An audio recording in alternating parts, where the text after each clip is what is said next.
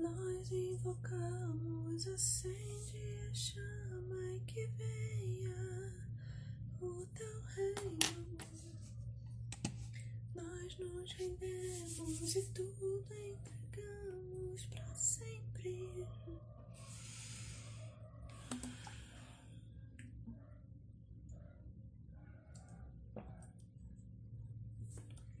Olá, povo de Deus. Chegando.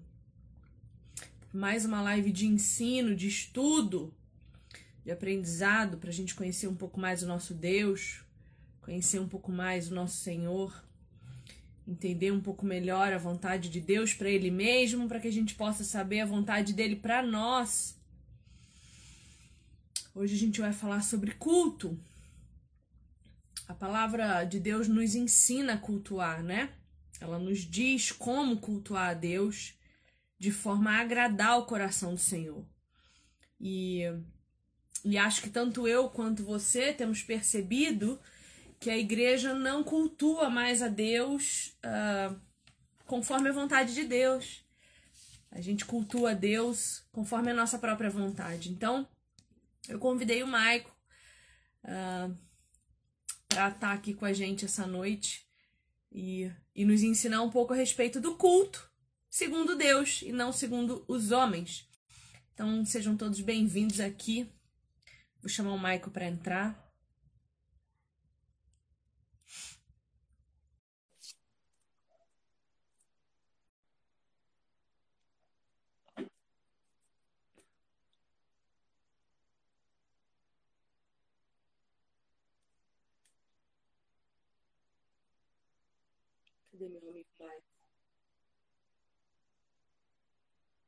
Mike, meu filho.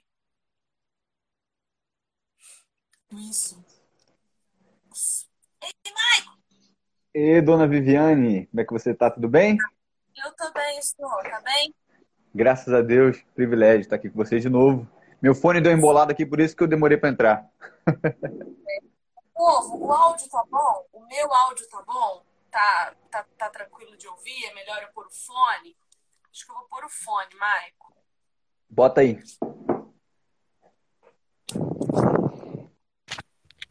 Acho que de fone o meu áudio fica melhor, né? É, tá bem melhor, isso mesmo. Bom, então, é... Maico, por que, que eu te chamei para fazer esse, essa, essa live comigo? Primeiro porque há pouco tempo a gente estava falando sobre blasfemar contra o espírito, né? E, e depois a gente foi falar sobre a ceia do Senhor. E eu acho que é uma linha de raciocínio interessante a gente continuar essa pegada de estudo falando sobre o culto. Porque o que eu percebo, nós perdemos o entendimento do culto que agrada a Deus e estamos buscando hoje um culto que nos agrade. Isso é muito triste porque, veja, ah, no Primeiro Testamento, né, a gente vê um Deus muito zeloso com relação ao culto. Milimetricamente zeloso com relação ao culto. Então a gente entende aí que o culto para Deus é muito importante. Quando Jesus vem, o que ele faz é modificar a nossa forma de cultuar, mas não uh, não só internamente, né, mas também externamente, quando ele abole o sacrifício de animais. Quando ele rasga o véu. O Senhor Jesus ele tira algumas características do primeiro culto e insere novas características nesse culto que nós vivemos hoje. No entanto, eu entendo que o cuidado de Deus com o culto continua o mesmo, milimetricamente cuidadoso. Só que, como todos os mandamentos de Deus, Jesus vem para elevar o nível desse. Então, o que, que Jesus vai dizer? Olha, você não precisa ter uma medida exata de uma parede assim assado. Uhum. Você pode se reunir com a igreja em qualquer lugar. No entanto, o culto ainda é meu. E o que acontece? Por exemplo, hoje é, eu recebi um comentário lá no meu post sobre a ceia do Senhor. E o meu post está biblicamente embasado. Eu mostro biblicamente porque a ceia não pode ser online. A ceia deve ser uma reunião de pessoas a reunião do corpo de Cristo. E a pessoa comentou assim: o texto é muito legal, mas para mim não faz diferença, eu vou continuar fazendo a ceia online. E esse comentário, para mim, representa exatamente o que nós temos feito com o culto a Deus. Não importa o que está escrito, importa é. o que eu quero fazer. E eu vou continuar fazendo do jeito que estou fazendo, porque está me agradando assim. Porque a plateia está sendo agradada assim. Porque a diferença entre uma igreja em que há um povo de Deus cultuando e uma plateia assistindo a um espetáculo cultual, a linha que separa essas duas pessoas, essas, esses dois momentos, é muito tênue. Eu creio que existem cristãos verdadeiros crendo que o seu culto a Deus está agradando. E tenho certeza que muitos não estão. Justamente por causa disso. Ah, tudo bem, está escrito. Mas eu vou continuar fazendo do jeito que eu tenho feito. Isso me deixa atemorizada. Porque a palavra de Deus também é clara quando diz que Deus não ouve quando não é do agrado dele. Quando diz que Jesus não te conhece quando as tuas obras não são para a glória do nome dele. E o culto nada mais é do que uma reunião visível de uma igreja invisível que deve glorificar somente a Deus. Então eu queria que você, com todo o teu conhecimento presbiteriano, que tem um culto clássico, tradicionalista, né? De séculos, que você possa explicar para nós de uma maneira categórica, de preferência, né? Que eu sei que você é, o que é um culto segundo o coração de Deus e não do jeito que a gente quer, da forma com que a gente quer fazer. Então, como sempre, fica à vontade. Eu tô um pouco brava hoje, mas eu vou ser legal. Vou tentar ser legal, tá? Tu tá sempre brabo, hein? Tá sempre brava. Sei que você tá tomando essa água aí que tá sempre brava. Água com limão. Mas, Mas você falou muita coisa aí, né?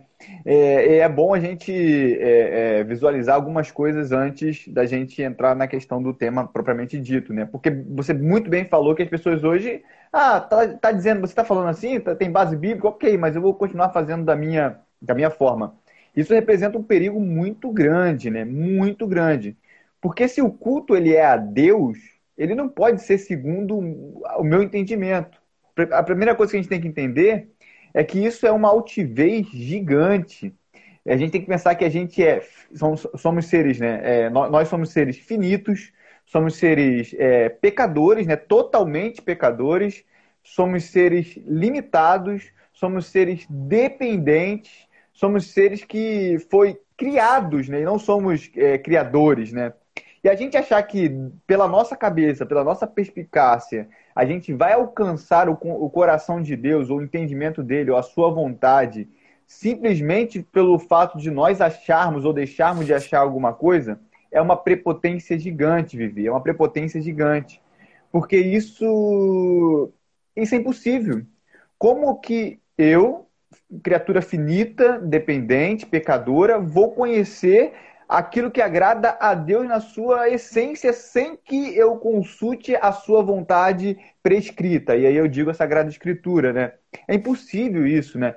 Calvino falava que Deus, quando se comunica conosco, né, se revela a nós, ele o faz como uma ama de leite, uma babá, faz a uma criança, que é um ato de balbuciar, ou seja, falar palavras, é, ele se condescende a nós, né? Isso aí é, em teologia é chamado de condescendência, ou seja, é como se ele se ajoelhasse até a nós e ali falasse, balbuciasse aos nossos ouvidos para que nós entendêssemos a sua vontade. Aí que tá. Se isso não acontecesse, ou se isso não ocorrer, ou se isso não tivesse ocorrido, nós jamais compreenderíamos a vontade de Deus, jamais. Glória a Deus, Vivi, que ele fez isso.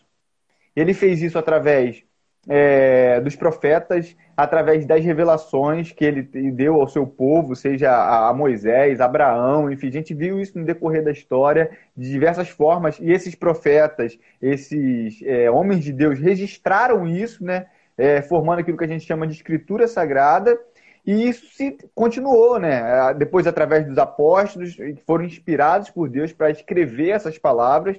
E hoje nós temos a Escritura Sagrada, que é a palavra de Deus clara, clara, clara para nossa vida. Lá, é claro que a Bíblia não possui todas as coisas que a gente imagina, né? Ela foi escrita numa cultura, numa época, mas lá na Bíblia a gente tem tudo o que a gente precisa saber sobre salvação e sobre culto a Deus. Isso é mais importante, porque a essência do ser humano é adoradora. O ser humano ele foi feito única e exclusivamente para adorar a Deus. No breve catecismo né, de Westminster, a primeira pergunta é qual é o fim do homem, né? Qual a finalidade do homem? E o fim do homem é louvar a Deus e ter prazer nele. Isso só é possível através das Escrituras. Isso só é possível mediante aquilo que Deus se revela, o Deus que se revela. E isso hoje, né? A gente, você falou aí sobre a ideia, ah, mas isso era no Antigo Testamento. Isso não é esse não é argumento convincente, porque o Deus é o mesmo.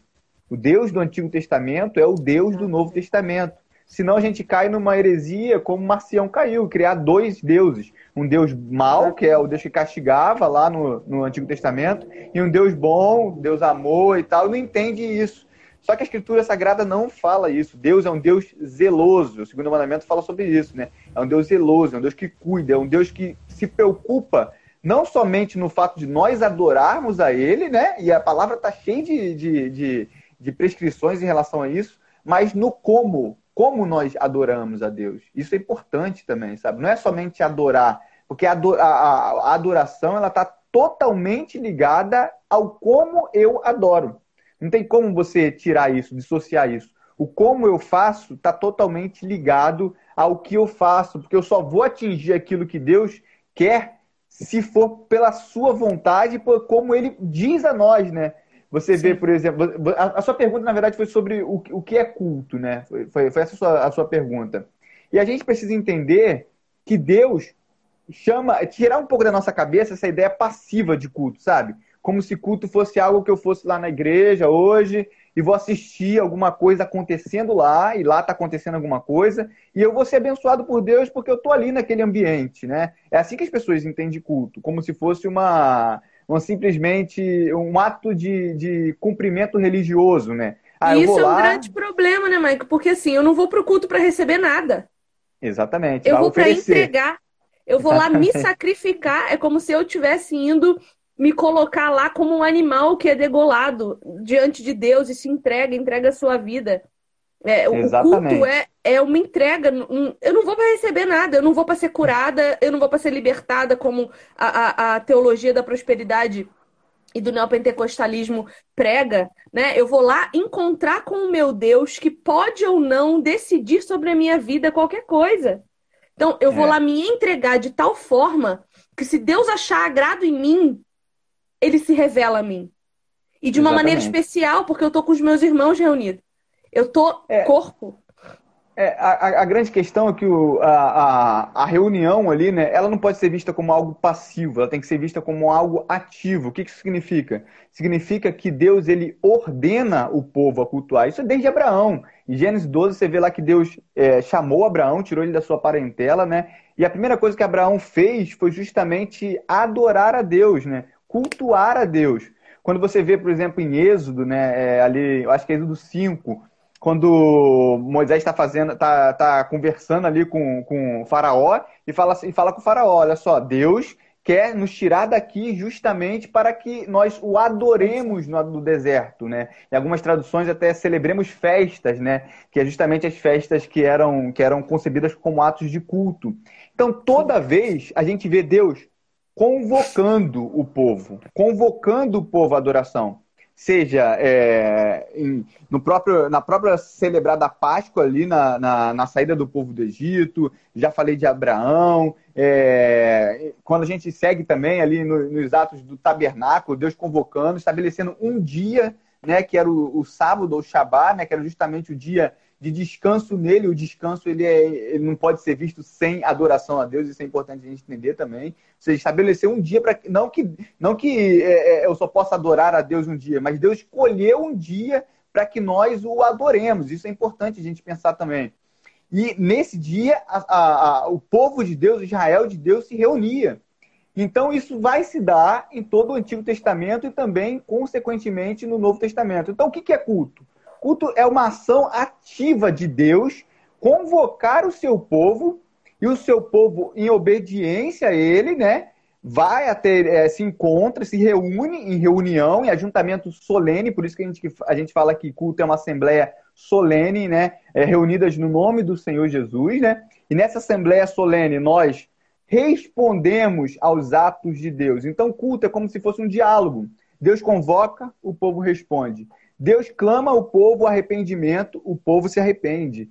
Deus é, é, ordena que o povo louve, e o povo louva através de salmos, cânticos. Né? Deus ordena que o povo ouça a sua palavra, e o povo ouve a sua palavra e aplica isso no seu coração. E após isso, o povo é, é como se fosse intimado ou, ou missionado. A bênção apostólica é justamente como se fosse uma bênção de, de intimação. Vocês agora vão ao mundo, né? Vocês devem ir ao mundo e anunciar o evangelho a toda criatura. E depois, esse é como se fosse um teatro, sabe? Um drama. É uma renovação pactual. O que é importante a gente frisar disso? que culto não é uma atitude passiva, mas é uma atitude ativa, onde Deus está se comunicando com o seu povo, né? A gente acha que culto é que Deus estivesse lá assim, só prestando Olhando. atenção no que você está fazendo. Não, não. Deus, ele é o personagem principal. Ele não somente escreve a, a, a, a dramaturgia, mas ele atua também como principal personagem.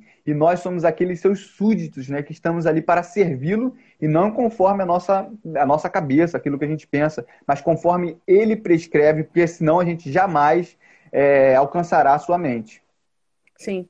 E é tão, e é tão importante isso de obedecer os preceitos com relação a culto e fazer de acordo com a vontade de Deus, porque olha onde a gente pode parar se a gente quiser fazer do nosso jeito. Digamos que um dia eu decida que para cultuar a Deus eu preciso voltar a sacrificar.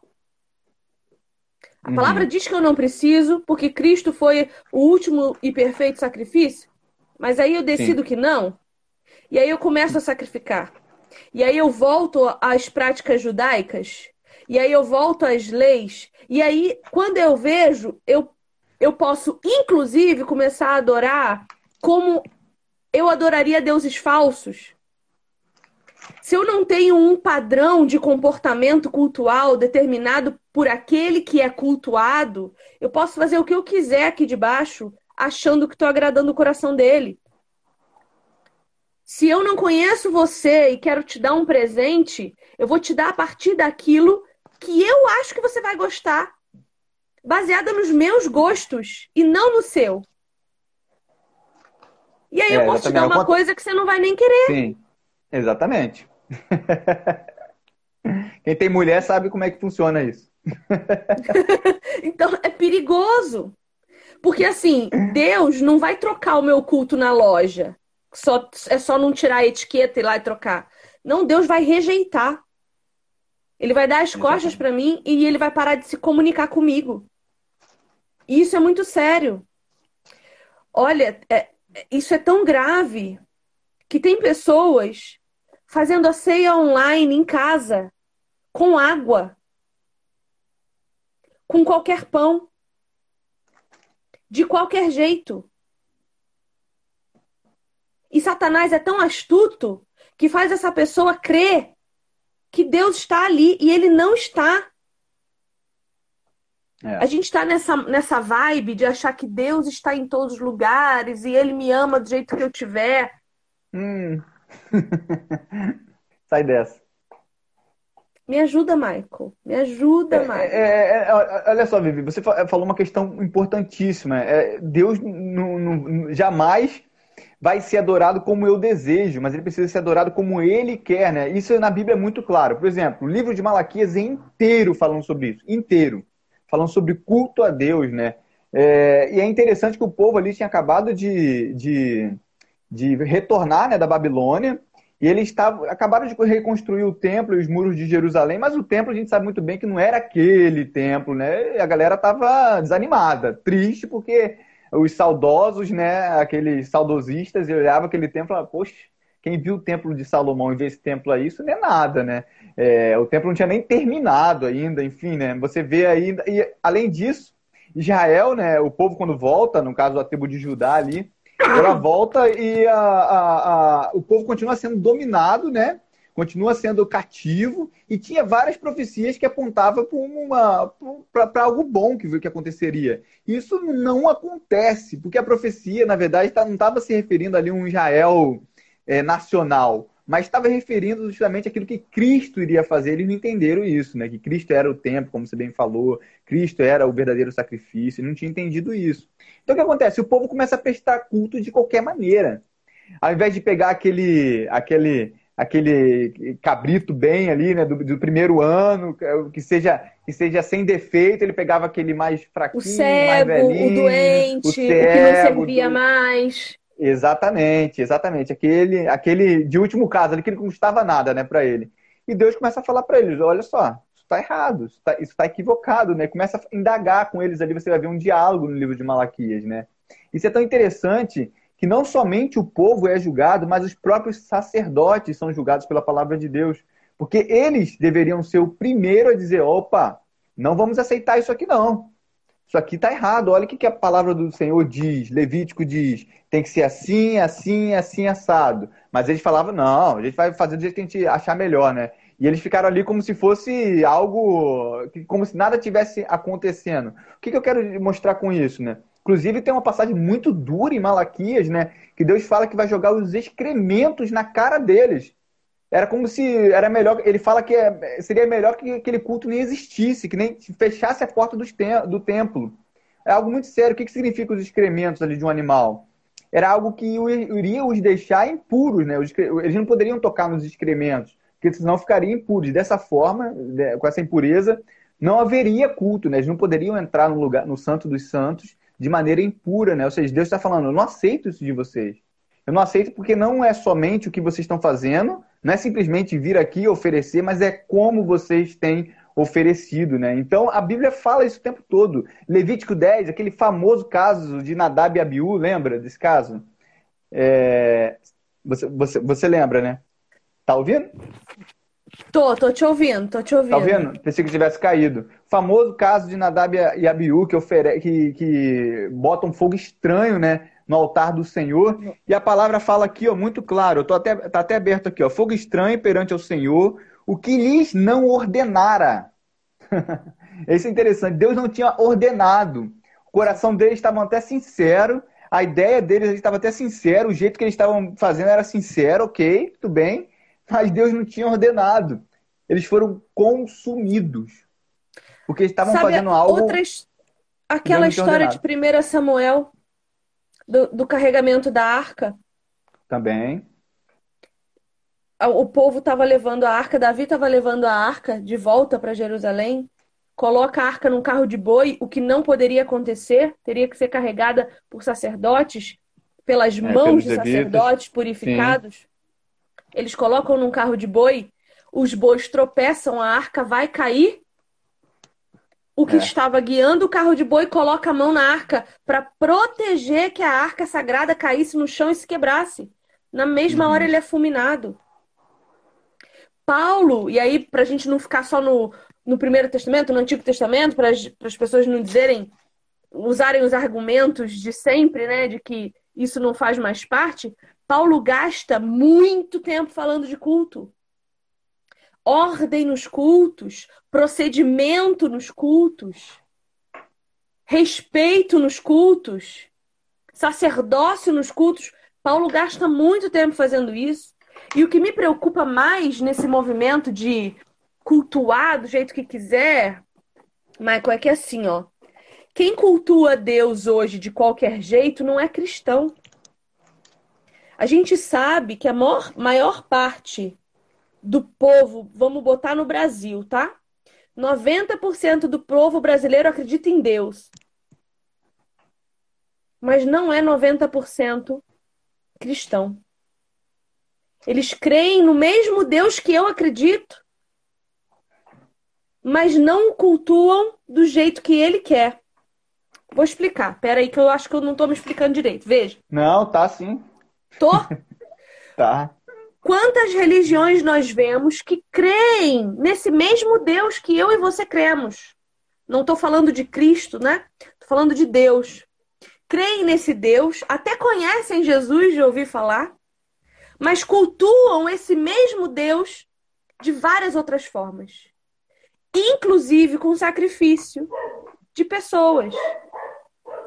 Porque nós sabemos que existem religiões ainda que creem nesse mesmo Deus da história e o adoram com pecados de morte. E falta pouco para a gente começar a fazer o mesmo.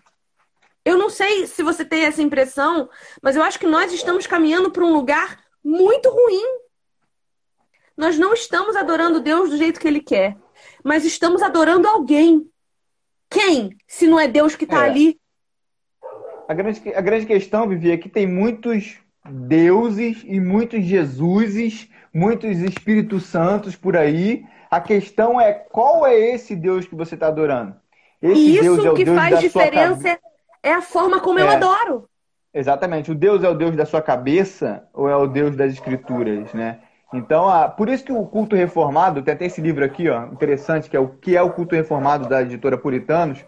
Muita gente acha, vai no culto, por exemplo, presbiteriano, né? Tem várias igrejas presbiterianas por aí, mas estou falando daquela igreja mais tradicional, é, ortodoxa, tradicional, ortodoxa, né? É, e as pessoas acham o culto chato, né? Pô, o culto é chato, não tem malabarismo, não tem dança, não tem isso, não tem aquilo outro. Luz, música, fumaça. Não tem luz, é, fumaça, essas coisas, não tem nada disso. As pessoas acham chato, né? Hum, porque não tem essas coisas. Você vai lá na, igreja, na minha igreja, se você for lá, você vai ver o culto é sempre igual. Você vai ter atos de invocação, leitura, você vai ter depois um ato de contrição, aí depois a igreja é, responde com um hino, é sempre igual, né? E você não vai, as pessoas vão achar que é chato. Mas por que, que, é, por que as pessoas acham chatos? Né? Porque elas querem um culto segundo aquilo que ela imaginou, aquilo que ela pensa, que é bacana. O legal é ter bastante louvor, louvor, louvor, louvor. Porém, gente, a, a, o culto, assim como a vida do cristão, assim como todo o cristianismo e como a gente concebe cristianismo, precisa ser centrada na palavra de Deus. Se não for isso, nada disso é válido. Se a minha Exatamente. vida não expressar a palavra de Deus, minha vida não é válida. Se a, se a forma como eu enxergo minha família, se não for através da palavra de Deus, se não for guiada pela palavra de Deus, nada disso é válida. Se a forma como eu trabalho não for guiada pela palavra de Deus, isso não é válido. A forma do culto, e o culto é tão importante, gente, ele é tão importante que é a única coisa que vai restar no céu. No céu, o que a gente tem certeza que haverá é adoração, é culto ao Senhor. Isso não tenho dúvida. Pregação não vai ter mais. Evangelismo não vai ter mais. Nada disso vai ter mais. O que vai ter no céu é adoração. E nós estamos aqui como se fosse num período probatório, aprendendo como que devemos adorar ao Deus Santo, ao Deus triuno. Se não for de acordo com a Bíblia, eu estou adorando qualquer outro Deus. Eu estou adorando. Então, o, que, me, o, que, adorando... o que diferencia o Deus a quem eu adoro é a forma como eu adoro. Exatamente. Se eu estou adorando, cultuando, biblicamente guiada, eu estou adorando o Deus da Bíblia. Exatamente. Mas se eu estou adorando de acordo com o meu pensamento, com o meu entendimento, com o meu coração, eu estou adorando qualquer coisa, menos o Deus Altíssimo. Perfeito. E, e olha, para sair o Deus Altíssimo e entrar Satanás, é um estalo. Eu fico muito indignada, Michael, com igrejas que se preocupam mais com estrutura externa do que com Bíblia. Eu fico muito triste quando eu ouço uma pregação de 20 minutos e que o pregador já está pedindo desculpa pela demora, sendo que eu tive que. Eu fui obrigada a escutar uma hora e vinte de cantoria. Você sabe que eu tenho problema com cantoria, né, Maico? Eu tenho muito eu problema tenho. com cantoria. Então, eu acho Louvozão, assim, ó, né? Louvozão. Canta Brasil 2000. Quem, quem é desse tempo aí sabe. eu tenho uma teoria. Entrando na igreja, tá tocando uma musiquinha. Começou o culto pontualmente, toca outra. Acabou. Acabou. Só vai cantar de novo na hora de ir embora, para despedida. Eu, para mim, música é isso. O resto é uma hora de soco na cara através da palavra. É, Se é for para eu ir né? para a igreja cantar, dançar e apagar a luz para eu poder me sentir mais confortável, eu não tô cultuando ninguém, a não ser a mim mesma. A não ser o meu próprio ego, a não ser as minhas próprias necessidades. Deus já não tá ali faz muito tempo. E isso me preocupa muito, porque eu tô com dificuldade de achar uma igreja que cultua biblicamente guiada. É, é difícil, é difícil. Muito difícil. Isso me causa desespero, Michael. É, Desespero. É muito difícil. Porque o povo de Deus está sendo enganado. Daqui a pouco tá chegando aí o anticristo, sabendo quem ele é. E esse povo que já está amortecido será condenado. É, Isso é muito grave. é muito grave. É muito grave. Então, o Quando a gente- comentário do garoto lá hoje, assim, ah, o teu texto é muito bom, mas para mim não importa. Querido, a Bíblia não importa? É. E é interessante, Vivi, por exemplo, é, Êxodo 20, né, quando Deus dá ali as tábuas da lei, e a lei moral está expressa nos Dez Mandamentos. O primeiro mandamento é o quê? Na forma negativa, não terás outros deuses diante de mim. Ou seja, não basta adorar, tem que adorar o Deus certo. É a primeira coisa na forma positiva que a gente vê do mandamento.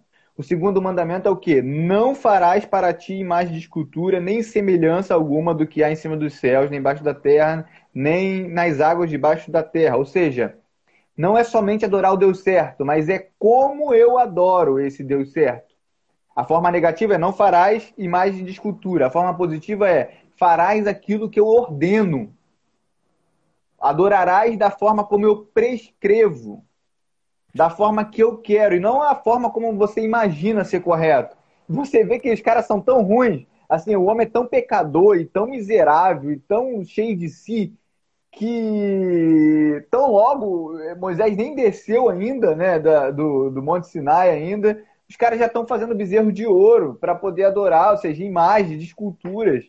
São coisas assim que é intrínseco ao coração do ser humano. Gente, se deixar por si mesmo, se deixar de acordo com o meu coração, eu só vou pro, eu só, só tendo ir ao mal. O meu coração é corrupto, é enganoso. Se eu fizer do jeito que eu quero, do jeito que me agrada, vai sempre, na expressão popular, dar ruim. Vai sempre dar ruim, não tem jeito.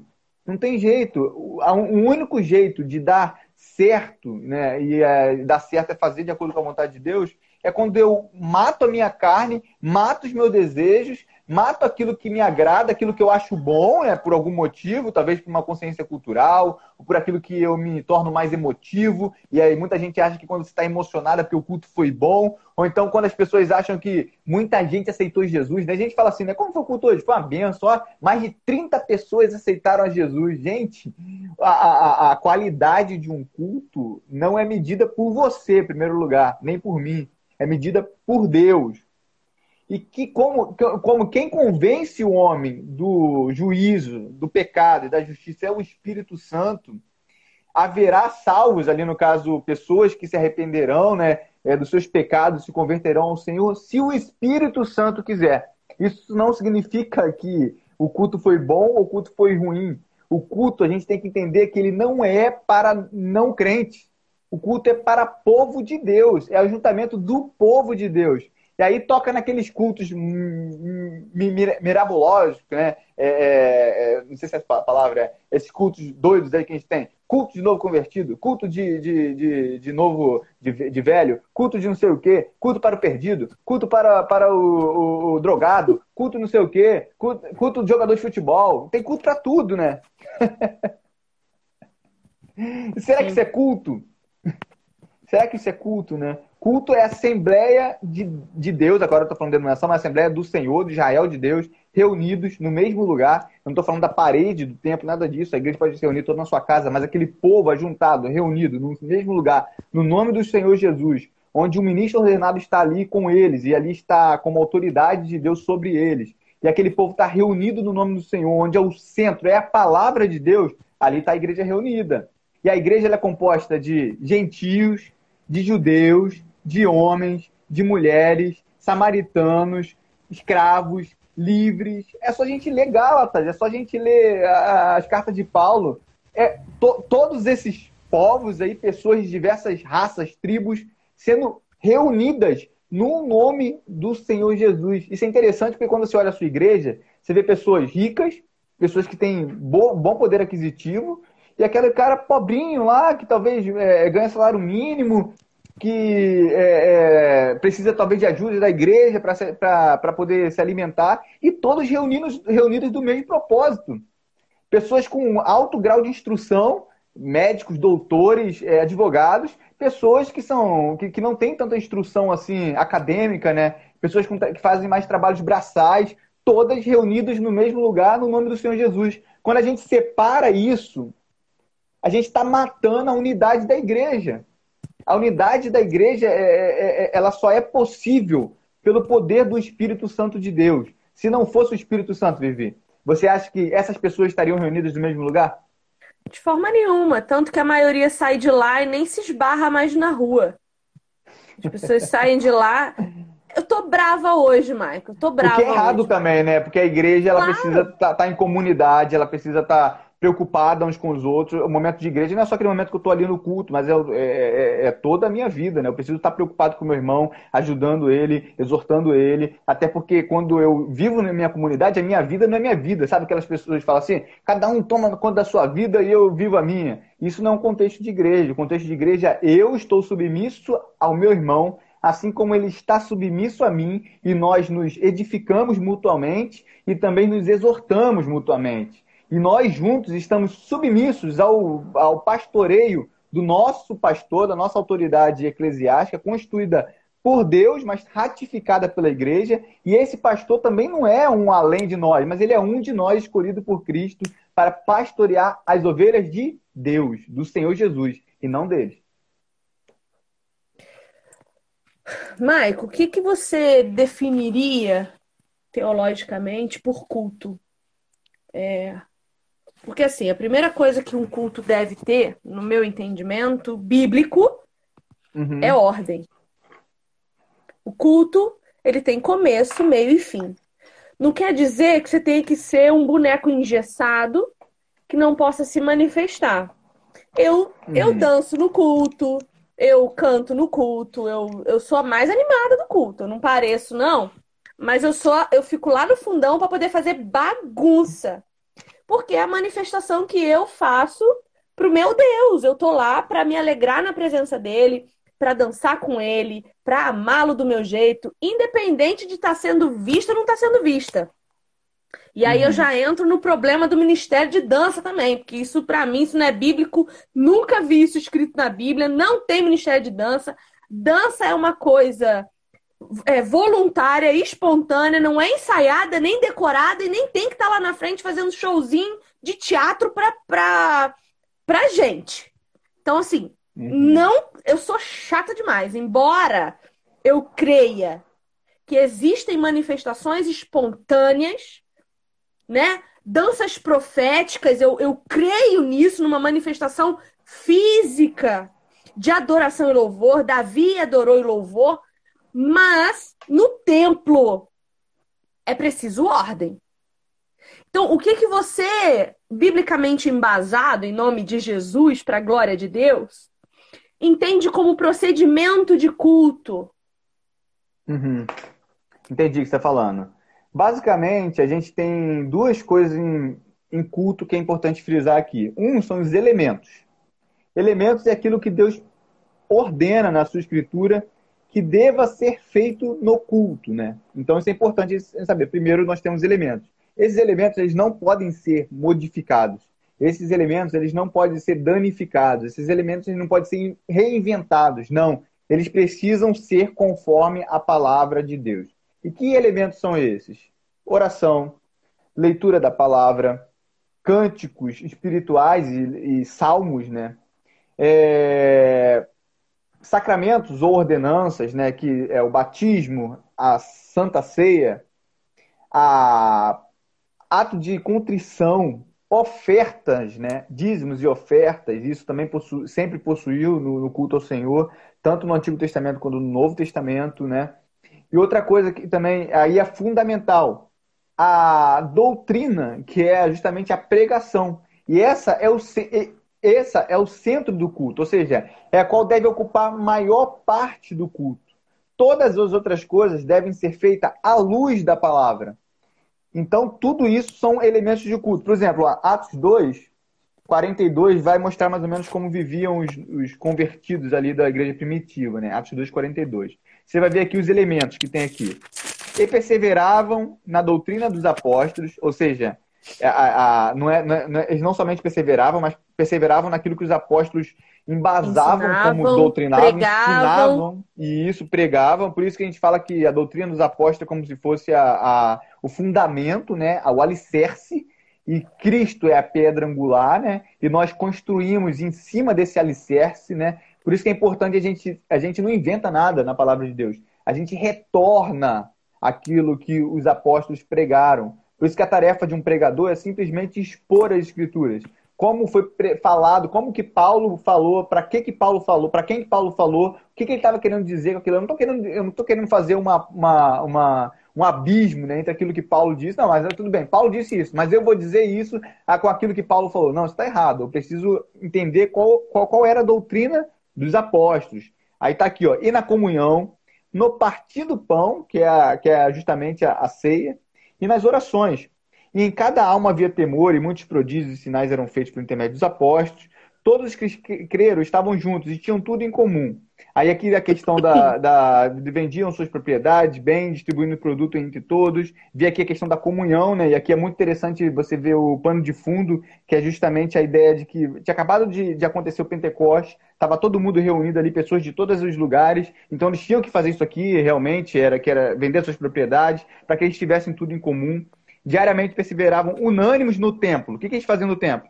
Partia pão de casa em casa e tomavam suas refeições com alegria e singeleza de coração, louvando a Deus, contando com a simpatia de todo o povo. Enquanto isso, acrescentava-lhe o Senhor dia a dia os que iam sendo salvos. Ou seja, você vê aqui que tinha oração, que tinha perseverança na doutrina dos apóstolos, você vê aqui que tinha comunhão, você vê aqui que tinha celebração da ceia, você vê aqui que tinha pregação, você vê que, que, que, eles tinham tudo em comum, ou seja, era realmente um povo reunido e unido pelo nome de, de, de Jesus, pelo poder do Espírito Santo.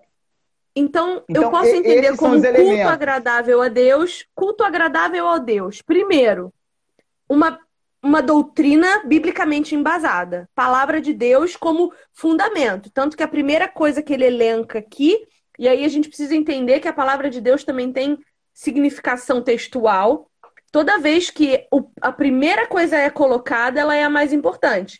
Por exemplo, as virtudes do dom do fruto do Espírito Santo. Primeiro é o amor, porque é o mais uhum. importante. Então aqui a gente está vendo que a doutrina é o mais importante. Então não é uma hora e meia de música para 20 minutos de pregação. É uma Nossa, hora e meia de pregação para, no máximo, estourando e outra, demais, a, a música ela tem que estar tá conectada com o culto. Com... Ela não pode ser algo disso, dissociado. Ah, o povo ele é, é, precisa agora ah, foi lido que nós estamos fomos convocados para adorar a Deus e nós iremos cantar em resposta a essa convocação. Então tem que ser alguma coisa conexa, senão o culto fica não fica racional, fica irracional, né? Então agora eu vou. Você está falando de pregar um tema e cantar outro tema? Você prega uma coisa, uma coisa que seja relacionado coerente ao culto, coerente com tudo, inclusive hum. com a pregação, assim. Aí você vai ter um próximo ato que é um ato de arrependimento, de, de, de oração para contrição. Se a igreja for cantar aí, e a igreja vai cantar em comunidade, né, esse negócio de ter showzinho, apresentação também é meio estranho, é, é, a igreja precisa cantar algo que seja ligado a esse ato também de, de contrição. E todo culto tem que ter uma, uma conexão importante, né? Senão vira bagunça, como você bem falou. Né? Então, Sim. a questão é: o culto segundo Deus é o culto que possui esses elementos, os elementos que Deus prescreveu. Se não, doutrina, um culto comunhão, Isso. partir do pão e orações. Então, assim, o é... ideal, se a gente for parar para pensar, o ideal é que seja uma, uma pregação muito, muito boa, que sempre haja comunhão entre os irmãos, e comunhão entre os irmãos não é eu, meu marido e meu filho. Não. São famílias reunidas como corpo. Porque uma coisa Exatamente. que sempre me falam é isso. Ah, mas eu, meu marido e minha, meus filhos não somos igreja? Vocês não, são uma vocês pequenina. Vocês são uma pequenina igrejinha dentro da sua casinha. Vocês não são corpo de Cristo. Vocês só são um dedo mindinho. Parte, fazem parte do corpo, não é? Mas não são o corpo, né? O corpo não é todos os cristãos reunidos, né? Sim. Então, comunhão, o partir do pão. Então, seria interessante, a Bíblia não nos dá uma ordenança para quanto a isso. Mas seria interessante que todo culto tivesse uma ceia. É, aí eu entro, aí você entra numa, numa seara um pouquinho mais, mais profunda, né? Mais profunda. Eu sou dessa, dessa linha, assim. Eu, é, a ideia, por exemplo, de Calvino, né, que é um grande reformador, era que tivesse ceia todo culto. Por quê? O que é a ceia? Ela é a, a dramaturgia da pregação do evangelho. É o evangelho Sim. sendo pregado de forma. Nossa, que coisa teatral. linda, Michael! Que imagem é, linda! É isso, a ceia ela é isso, né? É, é, Cristo sendo crucificado de forma ali teatral. E eu tô vendo, né? É interessante que no culto eu não somente ouço as escrituras, mas eu canto as escrituras, por isso que o louvor tem que ser bíblico, né? Eu vejo também as escrituras através dos sacramentos ou ordenanças, que é o batismo, né? E a, e a ceia. Então, é, é, Calvino ele, vai, ele, queria botar a, culta, a ceia todo culto. Porém, tinha um problema muito grande ali com, com, com o Conselho de Genebra que não queriam que a ceia fosse todo culto, achavam que ia banalizar muito, ia tirar a especialidade da ceia e ele não conseguiu fazer isso. Mas eu tem até um livro do. tá aqui, do Michael Horton, Um Caminho Melhor. Li recentemente no seminário, ele fala. O Horton defende essa postura também mas vai ter gente que não, que porque a Bíblia não fala exatamente quantas vezes a gente tem que é, sim, cear, sim. Mas, mas a gente vê que isso seria importante, né? Seria, Como é um né? elemento de culto, ele deveria estar em todo culto, penso eu. Sim. Eu também, mas isso aí seria muito muito difícil, né, acontecer isso. Mas eu acho que seria seria importante sim. Então, doutrina, comunhão, partir do pão e oras, orações. Orações. E aí ele continua dizendo de louvar a Deus uh, com cânticos. Uh... É, se você, se você for ler todas as cartas de Paulo, principalmente 1 Coríntios, né, que tem ali uma questão muito, muito clara em relação ao culto, você vai ver ele deixando bem claro assim vários pontos sobre a, a, a ordem do culto, né? O que, que possuía naquele culto, né? Até a questão dos dons, que são muito debatidos ali, né? A questão da línguas, enfim. Ele fala, olha, se de manifestação. Exatamente. Não, não vou entrar no ponto aqui de continuismo e, e, e sensacionismo, né? não é essa a ideia, mas ele, mas ele, ele prescreve muito bem, ó. Se Sim. não tiver interpretação, ninguém está entendendo nada, então não vale. Sim, você sabe que eu tenho um grupo de oração. Vale. Eu tenho um grupo de oração uh, da madrugada, assim. Ele acontece todo dia meia-noite. E tem duas pessoas lá que já me disseram que tem o dom de línguas espirituais. E me perguntaram se podiam orar em línguas durante a oração. E eu disse que não, porque a gente não tem quem interprete. E eu acho que isso tinha que ser aplicado em, em todo lugar. Se eu não tenho quem interprete, eu não tenho que manifestar isso, porque Paulo é claro. É claro com relação a isso. Ele é claro. Não tem edificação, não deve... né? Não tem edificação. Sim. Eu não estou falando aí... aqui que eu concordo ou discordo, eu não estou entrando no mérito. Eu estou falando que não tem edificação, né? Sim. Se não tem edificação, não tem sentido. Sim. E aí, entrando no assunto levantado aí pela irmã que fez a pergunta, pelo Peçanha, sobre as crianças. É, eu, é, é, assim, creio eu que essa linha das crianças é um erro gravíssimo. Porque a criança, ela tem que aprender a calar na hora que tem que calar, ela tem que aprender a respeitar o culto, ela tem que aprender a ouvir a palavra de Deus. Ah, mas a linguagem não é para ela. A linguagem que é para ela tem que ser feita em casa todos os dias no culto doméstico. Perfeito. O culto solene, que é o culto de domingo, ele é feito para a família reunida, cultuar a Deus, reunida, não só entre si, mas com a igreja. E se essa criança, toda vez que tiver uma solenidade e ela tiver que entender o lugar dela ali, que é em silêncio como todos os outros, ouvindo como todos os outros, ela é retirada para a salinha da bagunça, sei lá, da, da... porque é diferente você juntar um monte de criança numa salinha, sala. Salinha da bagunça é ótimo. Então, essa criança, ela cresce não entendendo a, a seriedade do culto solene. Estou Perfeito. enganada? Sua igreja não. tem salinha das crianças? Ixi, rapaz, é... eu, acho que, eu acho que não tinha, passou a ter, agora por causa do Covid não tem mais, mas eu não vou entrar nesse mérito da minha igreja, mas eu vou, vou, vou, vou, vou falar exatamente o que eu penso ser o correto à luz da Bíblia, né? Isso aprendi muito com uma amiga minha chamada Simone Quaresma, que fala muito sobre criação de filhos. Ela defende muito esse ponto aí da, da ideia de não tirar as crianças da, do ambiente de culto. Por quê, gente? Culto, ele não é simplesmente um local ali onde eu vou, como a gente estava falando o tempo todo, mas ele é um local onde Deus alimenta o seu povo. E o povo é constituído por diversas famílias, é, bebês, adultos, adolescentes, velhos, anciãos, novos, enfim, povo de Deus, gente. Esquece esse negócio de ficar separando o povo de Deus. É, se você tira uma criança do culto, é você restringir essa criança de receber o alimento de Deus é, é, através de um meio de graça que é o próprio culto. Então é muito perigoso isso. É muito perigoso estar privando ela do culto ao Senhor. Eu não estou falando que você não pode ter uma reunião em outro dia, ou uma reunião de crianças, ou ensina um catecismo para criança outro dia. Não é isso, não é isso que eu estou falando. Isso, inclusive, é muito saudável. Escola Bíblica Dominical, tudo isso. Você vai, vai se acomodar ali a criança falando na, na linguagem dela. No culto a Deus, não. No culto, no domingo do Senhor, não. O culto é tá, mas todos e se eu tenho, estar. E se eu, e se eu tenho uma criança muito bagunceira que não tem. Não me dá um minuto de paz e eu não consigo assistir o culto? Porque aquela criança tá. não para de fazer bagunça em cima de mim.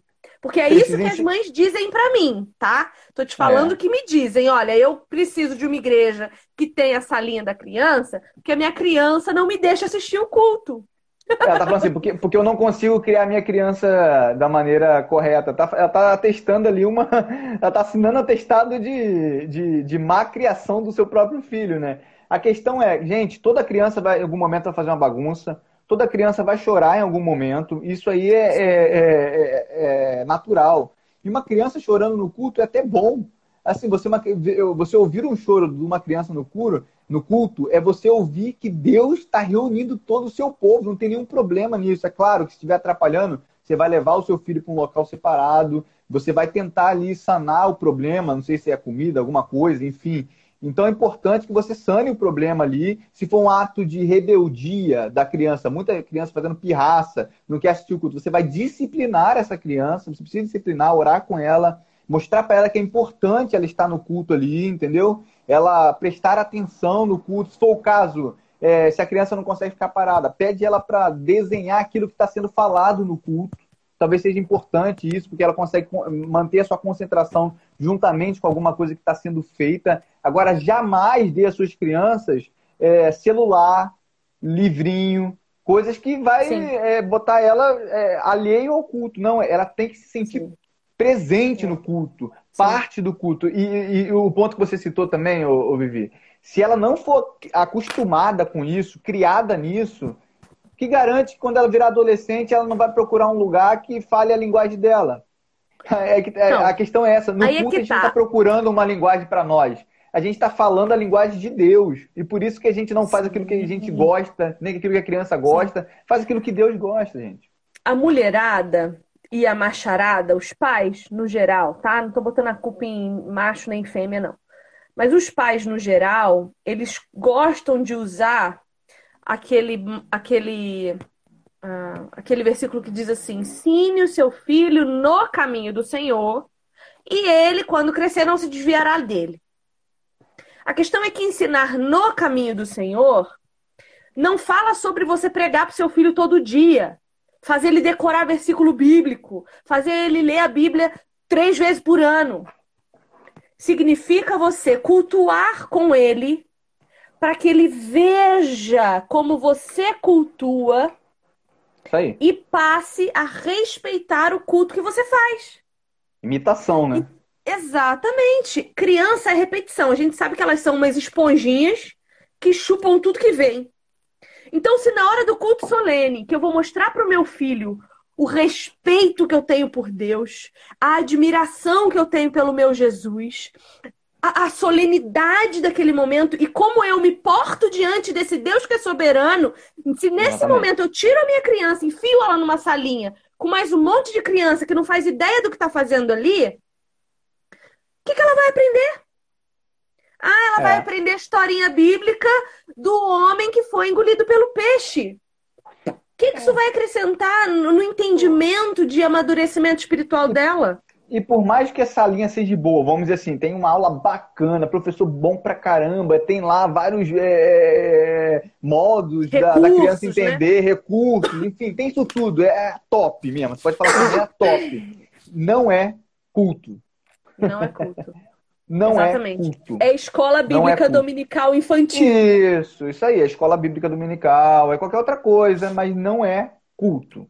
Então isso é importante, gente. É, não basta aprender, não basta é, ela tá saindo com conhecimento, não, mas ela não, ela está sendo privada do culto ao Senhor. E no culto ao Senhor, o próprio Deus, é, através do seu Espírito Santo, né, ali em nome de Cristo Jesus, está alimentando. Bota isso na cabeça de vocês. Ele está alimentando o seu povo, como ele alimentou no deserto com maná está cuidando do seu povo, como ele cuidou em toda a história de Israel e na história da igreja, passando por perseguições. Ele está fazendo o povo ser ainda mais unânimes, unidos. E isso, gente, o culto não é qualquer coisa. Ele é um meio de graça, ele é um modo no qual o Senhor opera de maneira distinta. Então, por isso que é importante. Sim. É, é, agora, é, é, bom você diferenciar isso aí. Na escola dominical pode? Pode. É, no culto de quinta-feira, culto, né? Culto de quinta-feira. Eu não gosto de nomencla, nomen, é, dar nomenclatura sempre de culto. Eu prefiro dar a nomenclatura de reuniões, né? E é por isso que é até válido você fazer reunião de homens, reuniões de mulheres, reuniões sim. de adolescentes, sim. Porque daí a gente diferencia a linguagem, né? Aí a Exatamente. gente diferencia a linguagem. É nesses momentos que a gente diferencia as linguagens, não no culto Exatamente. solene, que é o culto Exatamente. de domingo, da reunião, da, da, da, comunhão do corpo, né? Exatamente. Por isso que eu não gosto de chamar de culto, né? Culto jovem, não. Eu gosto de chamar de reunião dos jovens e tal, lá no sábado. Ok, gente, beleza, maravilha. Entendeu? Bom, Michael, já passou uma hora que a gente está aqui, olha que louco. É, vai dar uma hora agora, mas tá. Parece tá, 20 tá minutos. É, eu creio assim, ó. Um culto é bom quando eu saio de lá com dois sentimentos. Base. Tristeza profunda e esperança.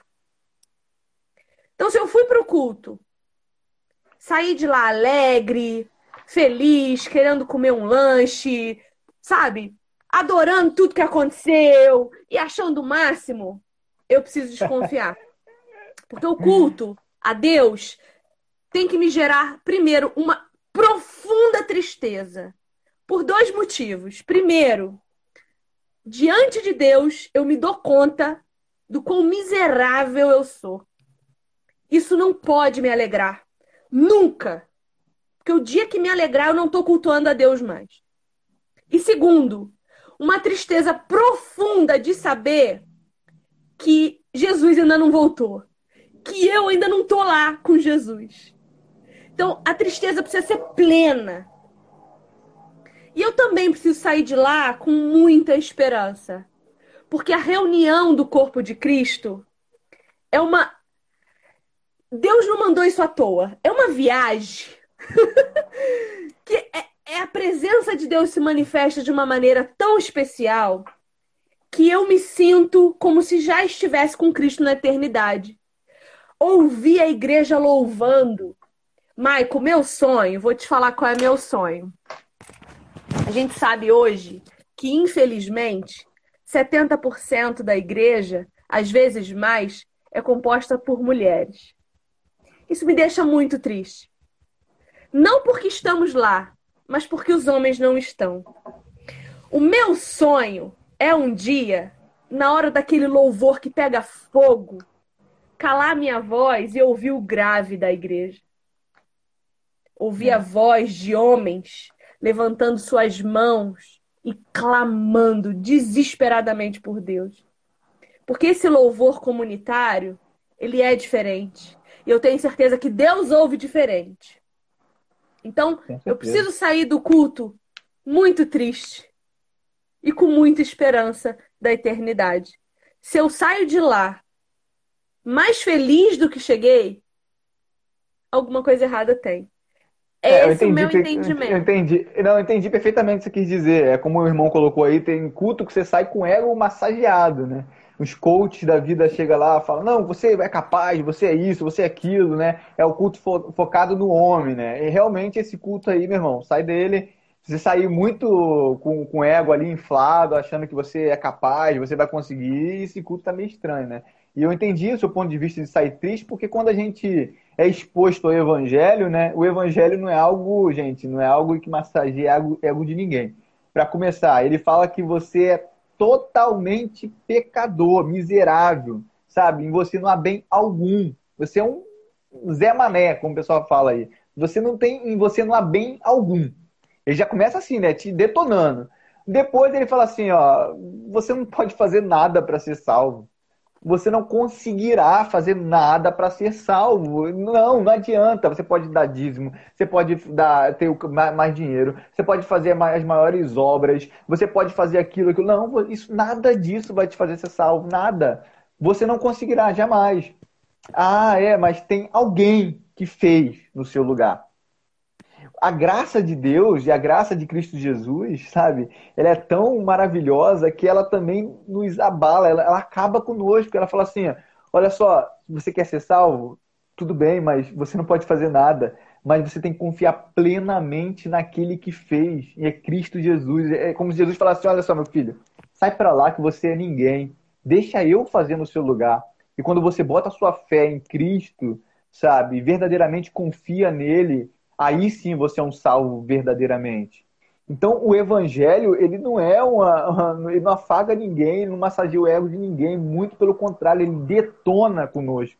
E nos faz Aleluia! Agora, e nos faz entender que nós somos tão ruins, tão miseráveis, que se não for a graça de Deus na nossa vida, a gente não é nada. Então a gente é totalmente dependente de Deus.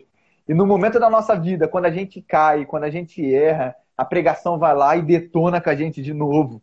E a gente novamente é erguido pelo poder do Senhor e fala: meu filho, sou eu que faço no seu lugar. Vai e não peques mais. Ou seja, é maravilhoso, cara. É, esse é o sentimento de, de derrota que você falou, né? Sim. Mas também tem um sentimento Sim. de alegria, assim, indizível no culto, que ele é como se fosse um sentimento escatológico, sabe? Ali você tem o povo de Deus adorando de forma a esperança uníssona, da glória, unânime, esperança exatamente. Da glória.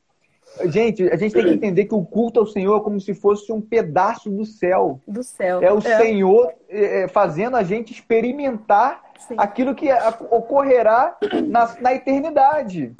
Então a gente não pode louvar a Deus assim. Ah, não pode ser assim, gente. A gente tem que cantar para fora com vida, com vigor, com alegria, né? Porque ali é o momento que, que nós estamos provando do céu. Se a gente não se alegra no culto e não tem prazer no culto, a gente não vai ter prazer no céu. A gente não vai ter prazer no céu. Então a gente entender justamente isso, sabe? Aprender a gostar das coisas que Deus gosta. E isso só muda quando o nosso coração é modificado. Sabe? É não somente ler a palavra, mas é ter prazer na palavra, né? Como diz o salmista, né? É, ele não somente medita, mas ele tem prazer nela. Ou seja, gente, o culto, ele, assim como ele detona a gente, ele também nos dá essa esperança, essa alegria de saber que verdadeiramente Cristo voltará e nos levará para morar com Ele eternamente, onde tudo será perfeito e agora não mais terei o pecado e onde eu terei que lutar, mas dentro dessa perfeição eu posso adorar a Cristo e conhecê-lo como Ele é verdadeiramente e agora adorar plenamente ao meu Senhor Jesus. Não tem maior alegria que essa. Amém. Amém. Querido, muito obrigada. Você quer falar mais alguma coisa? Não, acho que a gente falou tudo, né? Não sei se alguém tem alguma pergunta, alguma questão aí. Deixa eu ver. Mas a gente falou, eu... falou, falamos bastante coisa, né? A Lê tem, tem uma pergunta aqui. Não sinto comunhão na igreja que congrego. Não me sinto bem tomando a ceia lá. É errado?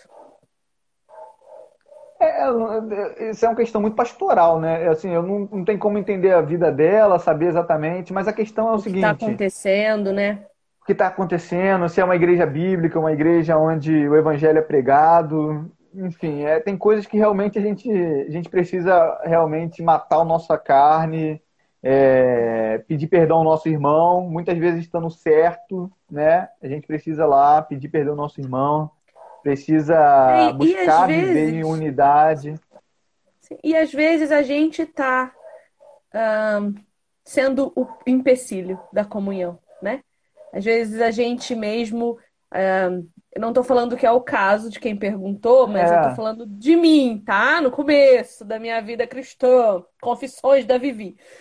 É, a gente quer ser bajulado na igreja. A gente chegou lá, a gente é novidade, a gente quer ser bajulado. A gente quer que as pessoas perguntem como a gente tá. A gente quer que elas venham até nós. A gente quer que elas nos procurem. A gente quer. E aí, quando elas não fazem, a gente se sente isolado. Mas, ao mesmo tempo, também não toma iniciativa de ir lá. Exatamente. Então, a e, gente é o próprio empecilho, às vezes, né? E, culto, assim, é não somente o culto, mas a igreja, ela é uma... Um uma ideia pactual, sabe? Eu estou em pacto juntamente com meus irmãos, juntamente com meu pastor. Isso muda muita coisa. Por quê? Se eu falto um culto, não é meu irmão que tem que ligar para mim perguntando por que, que eu não fui. É eu que tenho que me justificar ao pastor dizendo os motivos que me fizeram não ir ao culto. As pessoas ficam cá, poxa, eu estou três domingos sem na igreja e ninguém me ligou o pastor não me ligou. Meu irmão, você que tem pacto com, com Deus e com os irmãos, você que precisa se justificar. É claro que nós, como corpo de Cristo, iremos sim nos preocupar uns com os outros, ligar para aquele irmão, perguntando se aconteceu alguma coisa. Mas a gente precisa entender que o compromisso primeiro parte de nós, né? É Deus que chama, mas nós que somos é, seu povo e precisamos ter pacto uns com os outros, sabe? Saber que a minha vida também é subordinada aos, aos meus irmãos, sabe? E a minha vida é subordinada ao pastor. Então eu preciso, me, antes de tudo, antes de que ele me ligue, é me justificar pela minha ausência, justificar porque eu estou sumido. E quando uma pessoa está sumida da igreja, inclusive isso pode ser passível até de disciplina, sabe por quê, Viviane?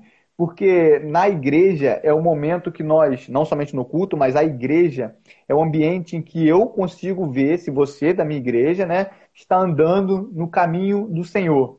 E eu consigo testificar que você é um cristão, uma cristã. Se você não mais participa desse corpo e não mais está nos ajuntamentos solenes, você não está mais é, envolvida nas programações, sendo submissa uma à outra, sumiu eu não tenho como testificar que você é uma cristã verdadeira. Eu não tenho como dar ceia a você, porque eu não sei se você realmente é uma cristã, você não tem dado testemunho. Eu não estou falando que você não é, não isso. Eu estou falando que o que você tá, a, a sua vida, o jeito que você está vivendo, não é uma vida de alguém condizente com o cristianismo sólido, ratificado dentro da eclesia, da igreja, né? Então a igreja é isso, é um tomando conta da vida do outro, testemunhando da vida do outro. Quando isso, isso é muito interessante também. Vou só trazer aqui uma, é porque eu me, me lembro, né? A ideia, por exemplo, de igrejas totalmente apagadas, por exemplo. Qual o problema disso? Vou mostrar é, biblicamente qual é o problema disso. A gente tem que entender a igreja como uma unidade. No momento que eu estou louvando ao Senhor na, na igreja, não estou somente eu e Deus, mas está eu e meus irmãos louvando a Deus. Então, não somente louvo a Deus, mas eu louvo a Deus juntamente com os meus irmãos. Então, se alegre quando você estiver ao lado do seu irmão e vê-lo cantar. Se alegre quando você olha para o seu irmão e você vê o rosto dele alegre, louvando ao Senhor. Se alegre quando você olha para o seu irmão e ele está prestando atenção na mensagem, anotando item a item. Porque ali vocês estão, estão como uma comunidade, como um corpo. Não sou eu sozinho, não sou eu ali, eu e Deus. Não, isso aí você faz na sua casa, no seu culto individual. Na igreja, somos todos nós, sabe? Eu não tenho voz acima da outra. Isso é estranho, por exemplo, naquele momento de oração, que um ora, o outro ora aqui, outro ora colar, outro ora aqui, todo mundo junto falando um monte de coisas diferentes. Não. Quando nós estamos orando em igreja, um ora em nome da congregação e todos concordam concordam juntamente, porque aquela pessoa não está orando por si, ela está orando em nome da congregação. Então é esse senso de unidade, sabe? Quando nós cantamos louvores, eu, a gente tem que gente, modificar a nossa inódia. Nossa inódia fala muito em mim. Eu vim fazer, eu vim para adorar-te, eu fui isso, o Senhor veio e fez isso comigo. Não, gente. O culto ao Senhor exige que nós cantemos em primeira pessoa do plural. Somos nós. Vinde e adoremos. Não é, não é, não é eu, entendeu? A gente tem que matar esse eu aí, né? a, a Peçanha, né, indicou o livro do Tim Keller, Ego Transformado, que realmente é fantástico, gente. É um pequeno, gigante livro. Sim. Mas nem é sei porque que eu falei isso. Eu falei isso porque você estava falando de quê? a gente tá, a gente tá, a gente tá falando de comunhão. Exatamente. Nem, eu não da, sei, da... mas foi excelente.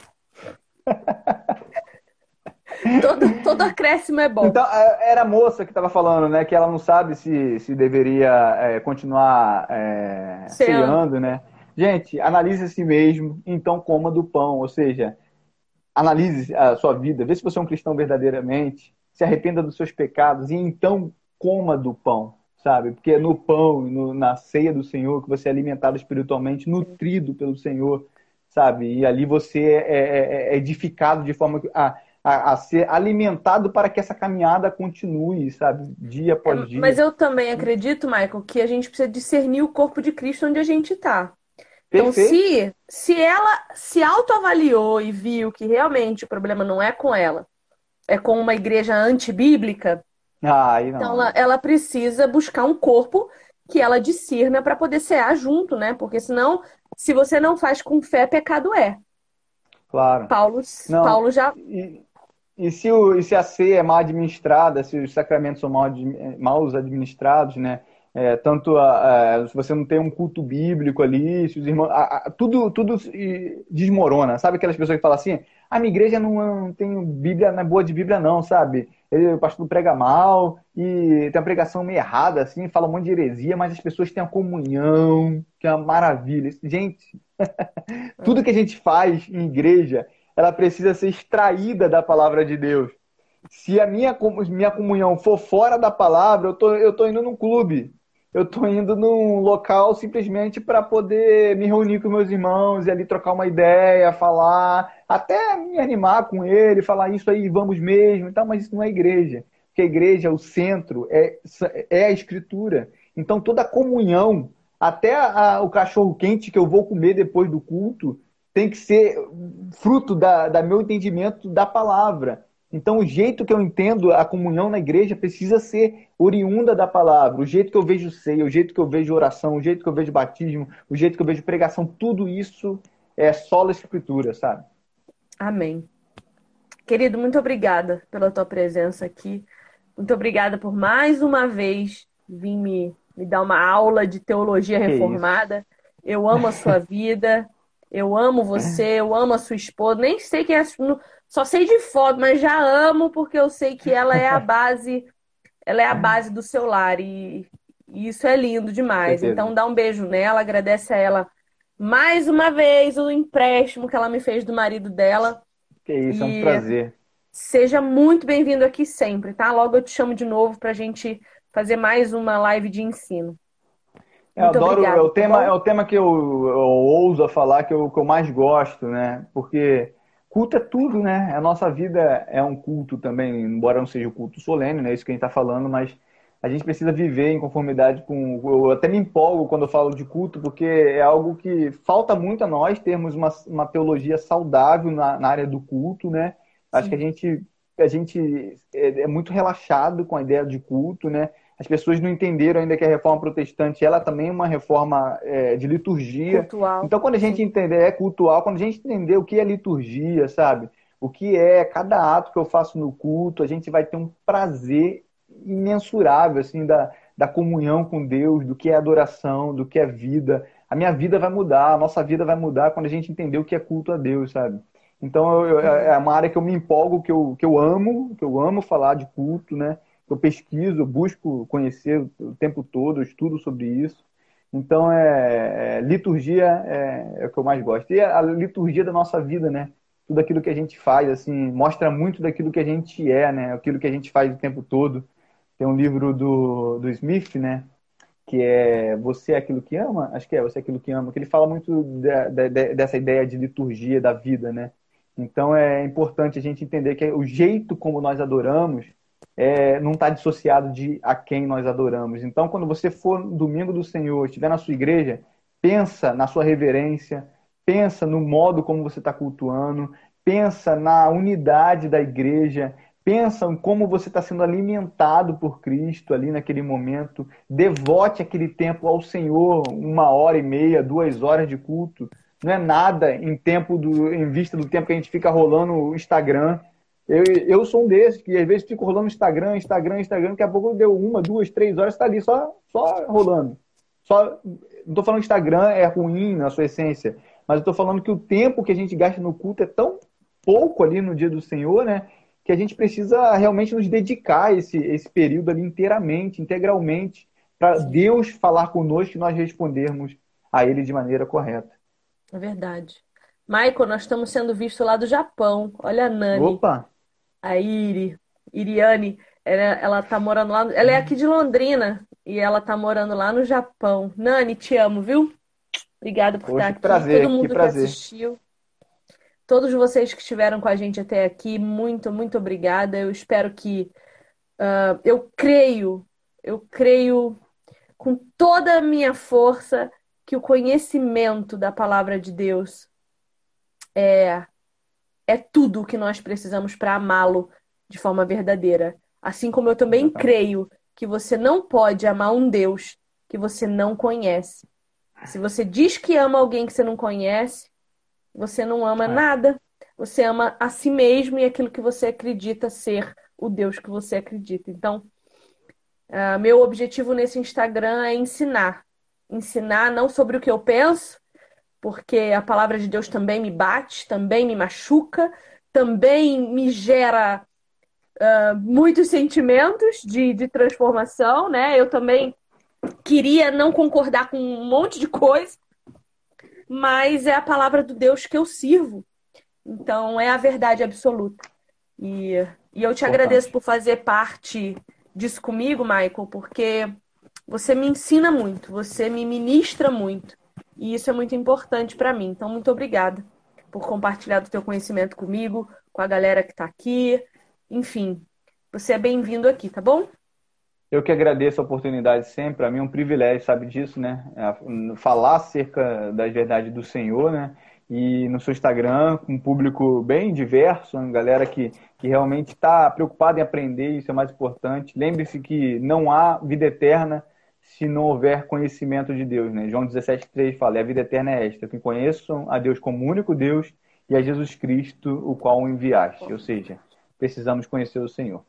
Amém. Que Deus seja louvado sempre nas nossas vidas. Beijo, Amém. Maico. Fica com Deus. Boa Beijo. noite a todo mundo. Bom, bom, bom final de semana, boa sexta, bom domingo Até do Senhor. Próxima. Se preparem para o culto ao Senhor. Exatamente. Beijo grande, galera. Até.